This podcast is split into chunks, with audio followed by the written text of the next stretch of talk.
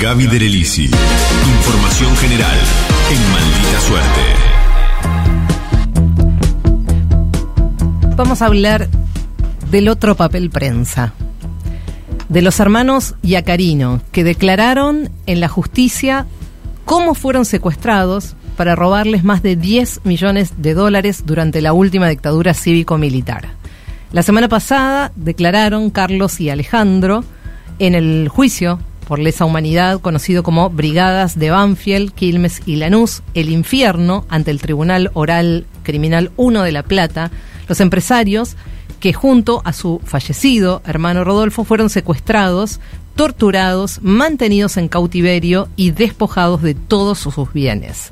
Fue el primer grupo empresario en la mira de la dictadura y un caso emblemático que además, por si alguno tenía dudas, echa por tierra la teoría de los dos demonios, porque no eran militantes, no eran peronistas, no eran de izquierdas, no, solo eran un grupo empresario exitoso y deja al descubierto los delitos con finalidad económica del genocidio de la última dictadura. Expusieron lo que vivieron en la Brigada de Investigaciones de la Policía Bonaerense de Lanús, que funcionaba en Avellaneda, conocida como El Infierno, y que hoy se encuentra reconvertida en un espacio de memoria. Hicimos un pequeño resumen de las declaraciones de Alejandro y Acarone.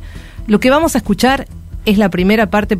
Pido que escuchen con atención parte de lo que se declaró en el juicio. Vengo a explicar por qué me destrozaron, por qué destruyeron a mi familia, por qué matan a mi hermano, por qué mi madre pierde la razón.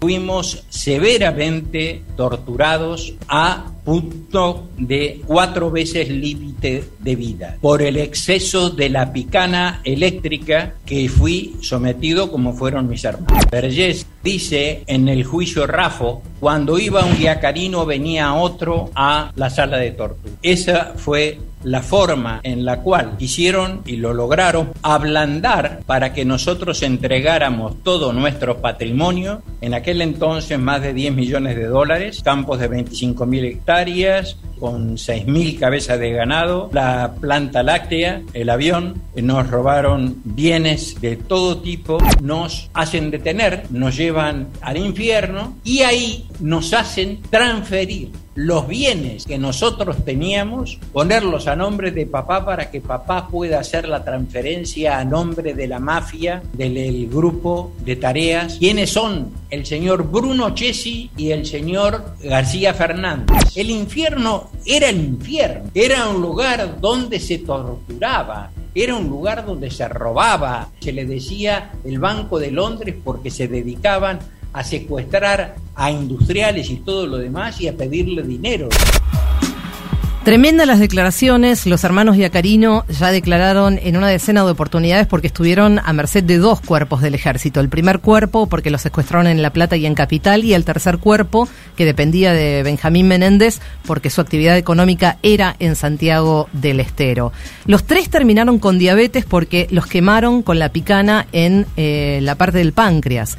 Rodolfo, el tercero de los hermanos que falleció en 2009 de un infarto después de que una persona lo amenazara en la calle diciéndole que a él y a sus hermanos eh, les iba a pasar peor que lo que le pasó a Jorge Julio López.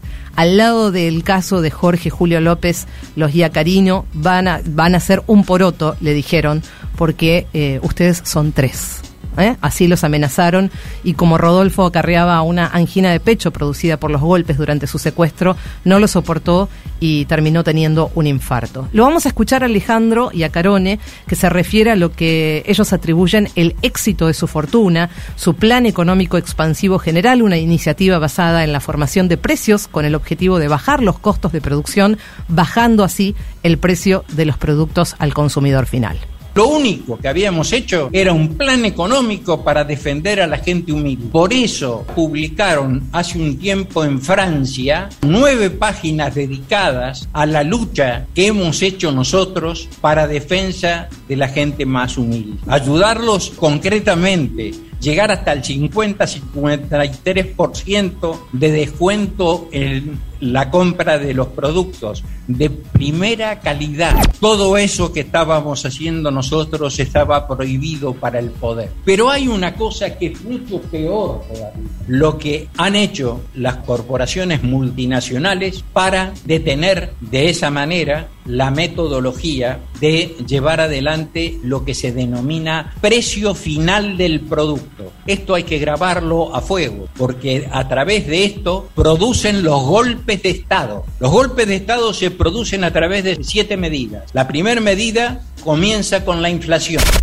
Nos secuestraron para robarnos, pero también para frenar la revolución que habíamos iniciado con nuestro plan. Si al poder se le termina el negocio de la inflación, dicen los hermanos, que habla mucho sobre la conciencia que deberían tener las grandes empresas sin buscar márgenes de ganancias extraordinarias e intentando ayudar a los pequeños productores, se les termina el negocio, dicen ellos. Además, lo vamos a escuchar en este último audio, cómo desde hace años siguen siendo amenazados y sufrieron incluso varios atentados. Llegué a tener siete empresas funcionando a pleno con un rendimiento de un 5%. Nosotros fundamos el No a Lechero, que era para poder ayudar a los pequeños productores lecheros a defenderse contra las multinacionales, en este caso que era Sancor y Serenísima, con Dadone y con todo lo demás. Pero a ellos lo que no les convenía era detener el proceso de golpes militares, ahora son golpes blandos, pero tienen el mismo, el mismo sentido, proceso inflacionario, lo estamos viviendo, tuve 11 atentados me habían levantado y me habían dado una paliza espantosa. Pero eso no era nada. El tema fue el tiroteo que nos tirotearon porque yo no ando con armas. Todos los atentados fueron durante el gobierno democrático. Los últimos hace un año y medio que nos hicieron siete atentados, nos eh, descompusieron los frenos, nos apagaron y nos encendieron el gas en cuatro oportunidades para que estallara la casa. Después descompusieron el sistema eh, informática mía. Seguimos con custodia.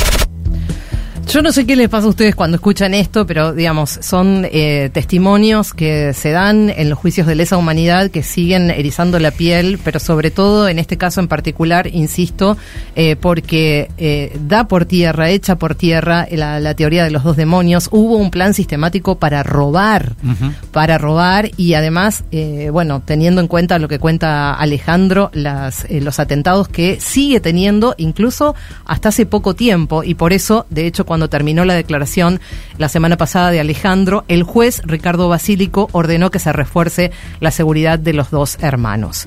Con la democracia intentaron conformar un colectivo de empresarios, ellos dos, eh, perseguidos por la dictadura, que no funcionó porque dicen ellos todos tenían mucho miedo y con miedo no podían hacer nada. Se sumaron a la militancia de los derechos humanos, viven de jubilaciones y recién en junio pasado pudieron recuperar algunas hectáreas de la productora láctea en Santiago del Estero. El juicio sigue, lo que dicen ellos es prácticamente esto es muy similar a lo que sucedió con papel prensa y vamos a seguir nosotros atentos y atentas a lo que pase en este juicio. El informe de Gaby Del Elisi en Maldita Suerte. Maldita Suerte, de 14 a 17 horas, por el Destape Radio.